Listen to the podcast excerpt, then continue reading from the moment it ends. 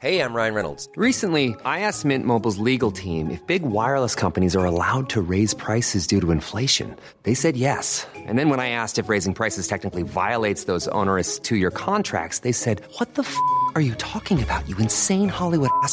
So to recap, we're cutting the price of Mint Unlimited from $30 a month to just $15 a month. Give it a try at mintmobile.com slash switch. $45 upfront for three months plus taxes and fees. Promo for new customers for limited time. Unlimited more than 40 gigabytes per month. Slows. Full terms at mintmobile.com.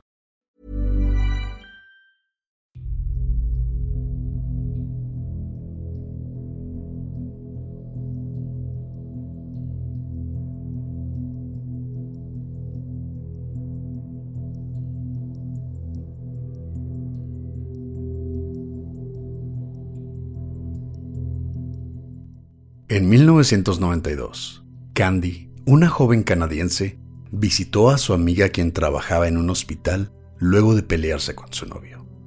Al verla alterada, su doctor intentó ayudarle a calmarse. Pero Candy aseguraba que algo más había pasado en ese hospital. Por los siguientes años, el doctor se sometió a pruebas voluntariamente, siempre defendiendo y aparentemente comprobando su inocencia. Pero Candy no se rendiría fácilmente. Esta es la historia del Dr. Schneeberger.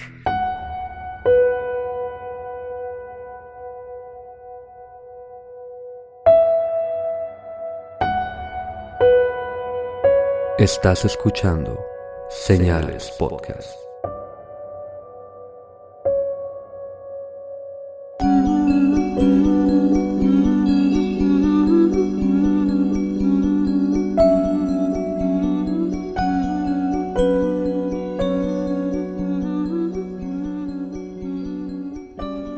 Buenas noches, gracias por acompañarnos en un nuevo episodio de Señales Podcast.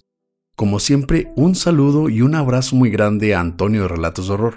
Síganlo por favor en YouTube, Spotify y Facebook bajo el nombre de Relatos de Horror. Visiten señalespodcast.com donde van a encontrar a Generación N, todo lo que tenga que ver con cómics, videojuegos, pasatiempos de la infancia, y a Juégatela Podcast donde encuentras las noticias sobre todo del fútbol mexicano y algunos otros deportes, así como historias de algunas de las figuras más importantes del deporte en general. También un saludo especial a todos los que nos acompañaron en el live de nuestro segundo aniversario y a todos aquellos que tuvieron paciencia suficiente para esperar los últimos dos episodios de Om Chinrikyo. Esperemos los hayan disfrutado. Pero ahora vamos con el tema del Viernes Misterioso. Esta historia yo creo que va a ser una de las historias que más me han sacado de onda. Es una historia muy interesante con unos giros sorprendentes. Y van a ver por qué. Jamás se van a imaginar el desenlace de esa historia. Para nada. If you're looking for plump lips that last, you need to know about Juvederm lip fillers. With Juvederm Volbella XC and Juvederm Ultra XC, your lip look, whether it's subtle or bold, can last up to one full year with optimal treatment and no additional maintenance. Find a licensed specialist and see if it's right for you at juvederm.com today. That's J U V E D E R M.com. Add fullness to lips in adults over 21 with Juvederm Volbella XC or Juvederm Ultra XC. Do not use if you have severe allergies or a history of severe allergic reactions, or if you're allergic to lidocaine or the proteins used in Juvederm. Tell your doctor if you have a history of scarring or taking medicines that decrease the body's immune response or that can prolong bleeding. Common side effects include injection site redness, swelling, pain, tenderness, firmness, lumps, bumps, bruising, discoloration, or itching. As with all fillers, there's a rare risk of unintentional injection into a blood vessel, which can cause vision abnormalities, blindness, stroke, temporary scabs, or scarring. For full important safety information, visit juvederm.com. John Schneeberger era un doctor nacido en 1961 en el territorio que ahora es Zambia, en África. Recibió su título como médico en la Universidad Stellenbosch en Sudáfrica. En 1987, a sus 26 años, se mudó al pueblo de Kipling en Saskatchewan, Canadá. En 1991 se casó con Lisa Dillman, quien tenía dos hijos producto de su matrimonio anterior. John y Lisa luego tuvieron dos hijas ellos mismos. y en 1993 obtuvo su ciudadanía canadiense. Un hombre y un matrimonio aparentemente normal. En ese mismo pueblo, una noche de Halloween, 31 de octubre de 1992, una mujer a quien se le conoce solo como Candy trabajaba en una estación de gasolina hasta que su novio llegó a visitarla, con quien comenzó a discutir. Candy se fue molesta a visitar a una de sus amigas, quien trabajaba en el Hospital Kipling Memorial Union, pero su amiga no trabajaba esa noche. Aunque antes de irse, una de las enfermeras la notó alterada y le sugirió ver a un doctor para tranquilizarse. Por suerte, el doctor John Schneeberger estaba de guardia esa noche, que además era el doctor de cabecera de Candy y fue él mismo quien asistió en el parto de su hija unos años atrás. Candy le explicó al doctor Schneeberger que sentía que quería matar a su novio, aunque más como una expresión que como un deseo sincero. Aún así, el doctor le sugirió un calmante, solo que en lugar de ofrecerle una pastilla por el momento, John le puso una inyección. Después de esto, Candy dice que perdió el control de su cuerpo casi inmediatamente. Intentó gritar pero no podía siquiera mover sus labios. Luego, según Candy, no sabe exactamente qué pasó, pero está segura de que fue violada por el doctor. Comparable con la anestesia dental con la que no se siente dolor exactamente, pero se siente la presión, Candy supo que algo estaba mal. Así que al recuperar la conciencia, aún sobre la camilla donde estaba sentada antes de ver al doctor, tomó una bolsa de plástico de un estante y guardó su ropa interior aunque no pudo abandonar el hospital, ya que las enfermeras la internaron porque no estaba en sus cinco sentidos. Parece una visita al hospital con su amiga, hay que recordar eso. La internaron básicamente porque la vieron muy alterada. Probablemente fue buena idea darle un calmante, pero es extraño que le inyectaran. Si era simplemente una pelea, no estaba pasando por algún episodio, o eso quiero pensar. Pero ya está pasando algo extraño aquí. Pues supongo que hay ciertos episodios ya sea de alto estrés, ataques de ansiedad donde un simple calmante por media oral no es suficiente. Entonces yo todavía estoy estoy muy de acuerdo con que se pudo haber recurrido a un calmante más fuerte que tuvo que haber sido inyectado. No sé el nivel de estrés o el nivel de pánico en el que estaba Candy, pero todavía no veo nada raro. El día siguiente, Candy confrontó a Schneeberger y le preguntó, ¿qué fue esa droga que me diste anoche? Y él preguntó, ¿por qué? ¿Te causó sueños locos? Candy estaba segura de que el doctor intentaba inmediatamente encubrir algo. Esa pregunta es la que me hizo dudar al principio de esta historia. Porque se va inmediatamente, o bueno, eso dice ella, porque hay dos historias obviamente, pero ella dice que esto fue lo primero que le preguntó sueños locos. Sí, así como soñaste que te violaron o algo. Es demasiado. Bien directo, ¿no? Muy obvio, demasiado obvio. Pero aquí pasa algo. Candy sabía que no podría confiar en el hospital donde trabajaba el doctor, así que manejó dos horas a otra ciudad donde se sometió a un kit de violación, con el que encontraron rastros de semen en su ropa interior, pantalones y en una muestra vaginal además de rastros en su sangre de una droga poco común llamada Versed, que es un sedante que se utiliza como preanestésico y es conocido por causar amnesia. Candy ahora comprobaba sus sospechas. La mujer acusó al doctor ante las autoridades, pero Schneeberger sorprendentemente se ofreció voluntariamente a dar una muestra de sangre. Se presentó al laboratorio, se le tomó una muestra del brazo y los resultados al compararlos con el perfil de ADN de la violación fueron negativos.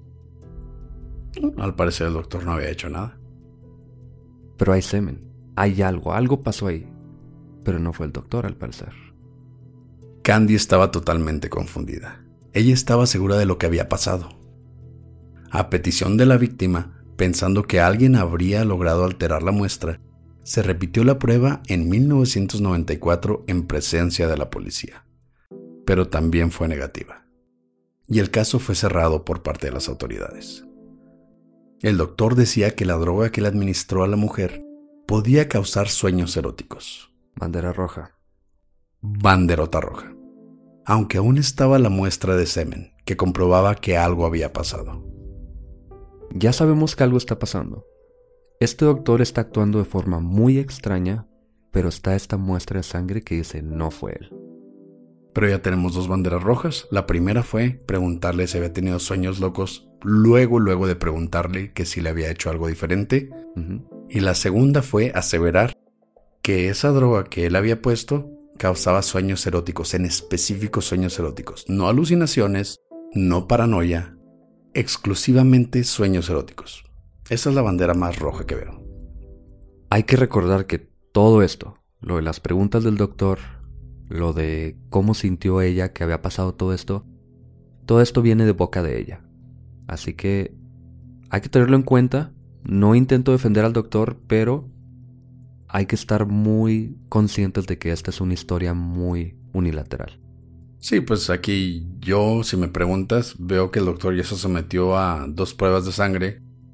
No hubo ningún resultado positivo. Entonces, pues sí, sí pudo haber sido una alucinación, pero sí nos levanta esa preguntita, esa, pequeña espinita en la cabeza.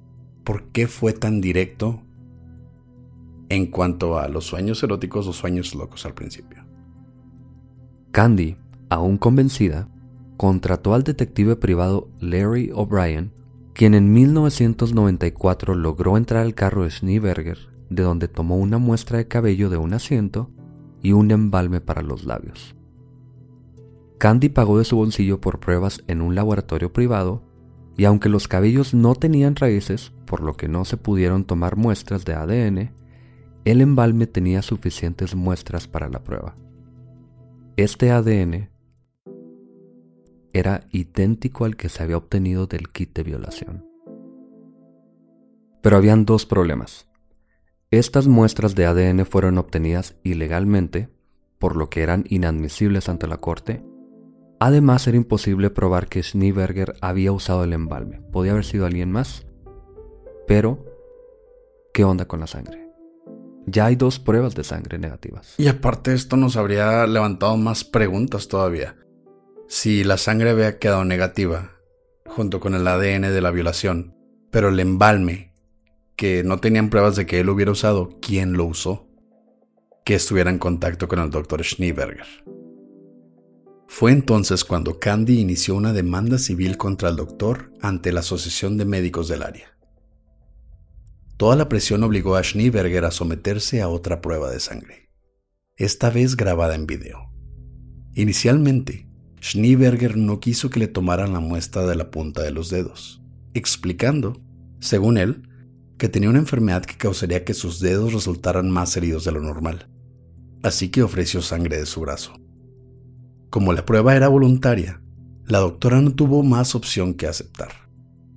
Aunque algo raro sucedía. El primer intento no logró obtener sangre. Después de varios intentos se pudo obtener una pequeña muestra, pero la doctora notó algo extraño en esta muestra, explicando en video es extraño que la sangre no se vea mm, fresca.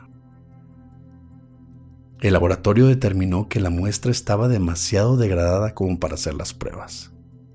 Y este video lo voy a poner en el video de YouTube, obviamente está subtitulado en inglés, pero lo que acabas de decir es básicamente lo que dice la enfermera.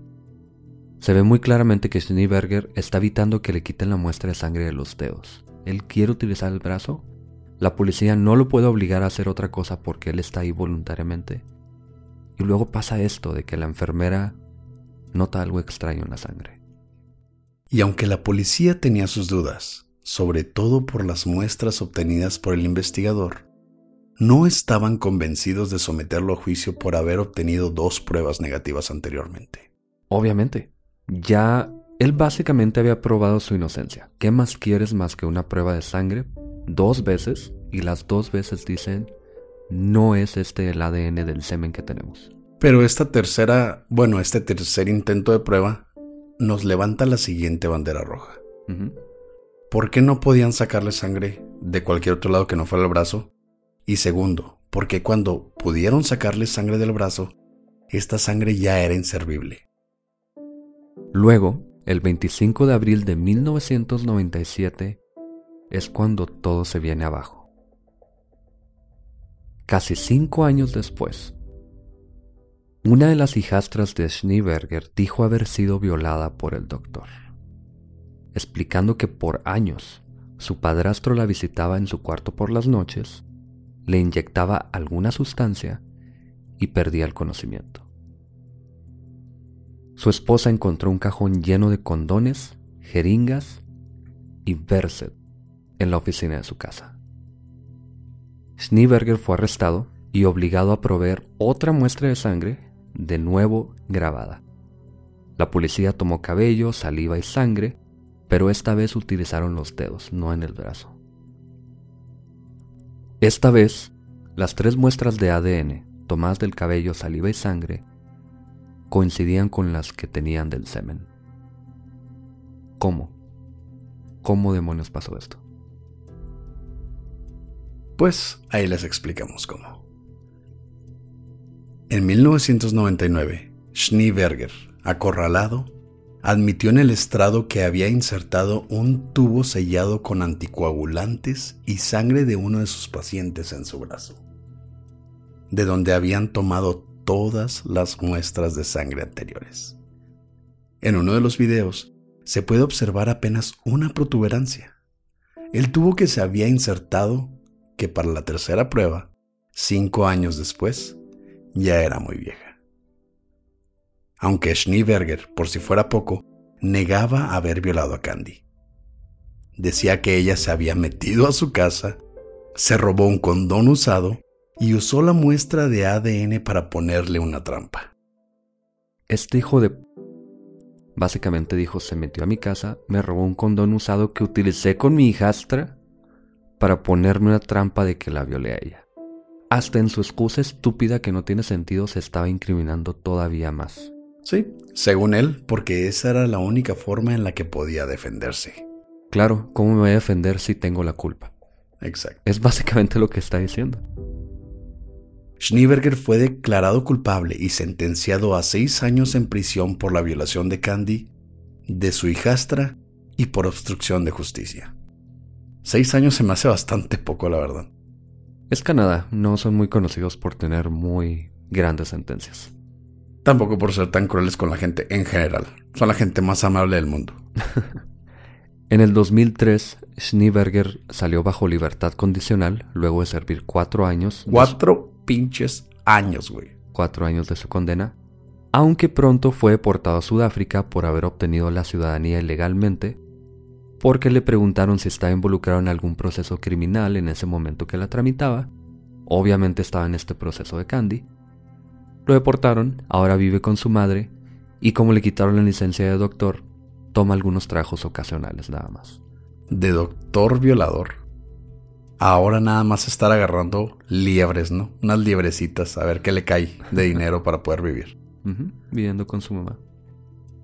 Candy Fonegy, que ahora es su nombre legal, inició procesos en contra del doctor y del hospital, aunque no hay noticias de qué ha pasado, pero se ha vuelto relativamente famosa, sobre todo al ser tema de la película I Accuse para la televisión canadiense sobre este caso.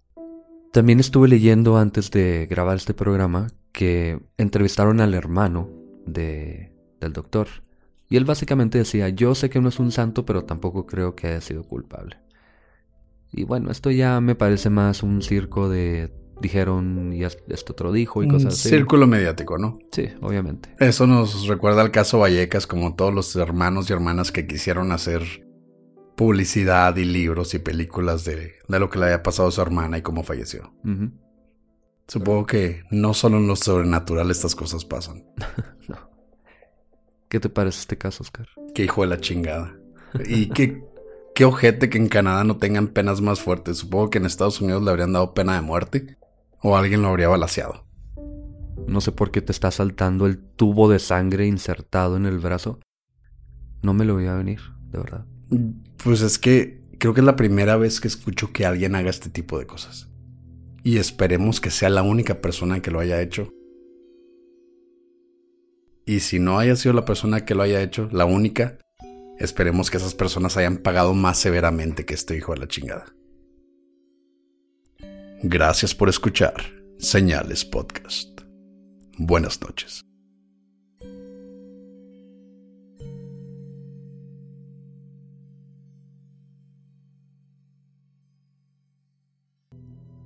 Gracias por escuchar este episodio de Viernes Misterioso y bueno, posiblemente ya tienen tres episodios en este momento que escuchar. Ayer sacamos Om Rikyo 3 y Om Rikyo 4. Así que esperemos que los vean todos porque nos va a ayudar bastante. Nos bajamos un poquito en la tabla por no publicar nada, Oscar, pero vamos a repuntar de nuevo. Y aparte, ¿por qué no mencionar? Vamos a andar en México DF o en Ciudad de México que ahora se llama el 5 de marzo para los Spotify Awards, que nos mandaron una invitación que trae un pase doble, entonces, ¿por qué no usarla, no? Obvio. Va a caer un jueves, así que probablemente el viernes lo podamos dedicar para conocer a personas que anden por ahí. Ya luego andaremos viendo dónde nos podríamos ver y cosas así. Sí, ya damos los detalles con la fecha más cerca sobre los días que vamos a estar allá. No es una gira oficial de Señales Podcast, Simplemente nos llegó la invitación a los Spotify Awards. Vamos a ir a ver cómo se pone la cosa. Posible, nos quedamos el viernes, agarramos un lugar común, conocemos a los señalados de la Ciudad de México. Ahora vamos con los saludos, Pepe. Sí, los saludos. Primero que nada, Steph pide saludos para su hermana Cassandra, que cumplió años el 13 de febrero. Felicidades. Felicidades a Cassandra. Mons Licea de Cuautitlán, que cumplió años el 15 de febrero, nos pide un saludo. Mañana. Bueno, el sábado, ¿sí? Feliz cumpleaños por adelantado, Mons Licea. Siempre la vemos muy presente en todos nuestros episodios y en, en Instagram, de hecho, siempre nos comenta. Sabes que no estoy seguro si fue el 15 de enero o febrero, pero como sea, felicidades. Feliz cumpleaños. También en YouTube tenemos saludos para Oscar Montaño de Michigan, a Ale Mesa, que no me puso dónde es, a Facundo Damián Mirra de Lanús, Argentina, a Ivonne Aguilar de Guadalupe, Nuevo León, también tenemos un saludo al gato negro. El gato negro acaba de empezar su canal y estuvo en el live que tuvimos este 13 de febrero de nuestro segundo aniversario, gracias a todos los que estuvieron ahí de nuevo.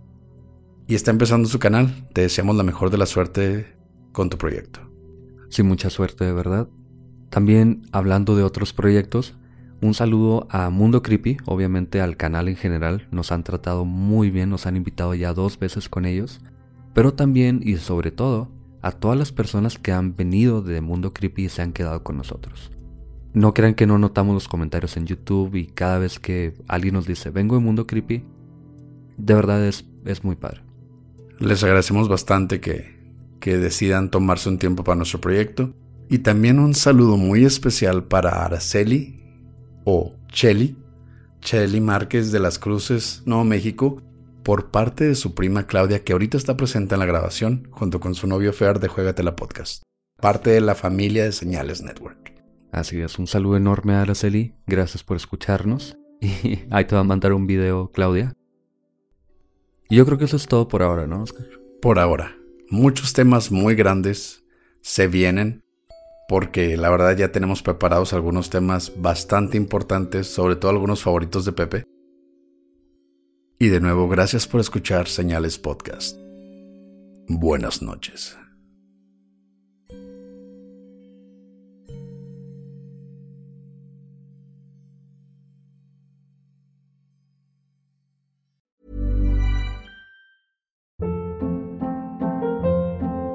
Hold up. What was that? Boring. No flavor. That was as bad as those leftovers you ate all week. Kiki Palmer here, and it's time to say hello to something fresh and guilt-free. Hello Fresh. Jazz up dinner with pecan-crusted chicken or garlic butter shrimp scampi. Now that's music to my mouth. Hello Fresh. Let's get this dinner party started. Discover all the delicious possibilities at hellofresh.com.